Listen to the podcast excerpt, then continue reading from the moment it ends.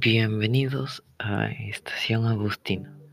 Hoy les hablaré sobre cómo actuar ante el ciberbullying. En estos últimos tiempos, algunos niños y jóvenes sufren ciberbullying por personas que solo quieren hacerles daño.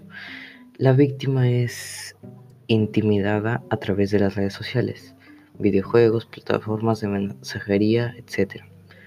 Algunas de las víctimas no, no piden ayuda a adultos de confianza eh, que les puedan ayudar contra los agresores por miedo de estos últimos, eh, resultando en cosas peores.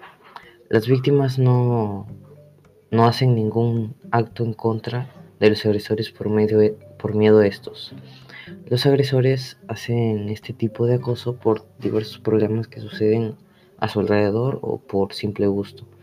Y los cómplices eh, no solo son los que ayudan al agresor a hacer estos actos, sino que también son los que se los que saben que alguien sufre cyberbullying y no hacen nada para detenerlo. En conclusión, pues este tema es muy delicado, por eso no debemos tomárnoslo a la, a la ligera. Debemos hacer todo lo posible para parar estos actos, para que ninguna otra persona sea maltratada de esta forma por alguien más. Bueno, gracias por escuchar y suscríbanse al canal. Gracias.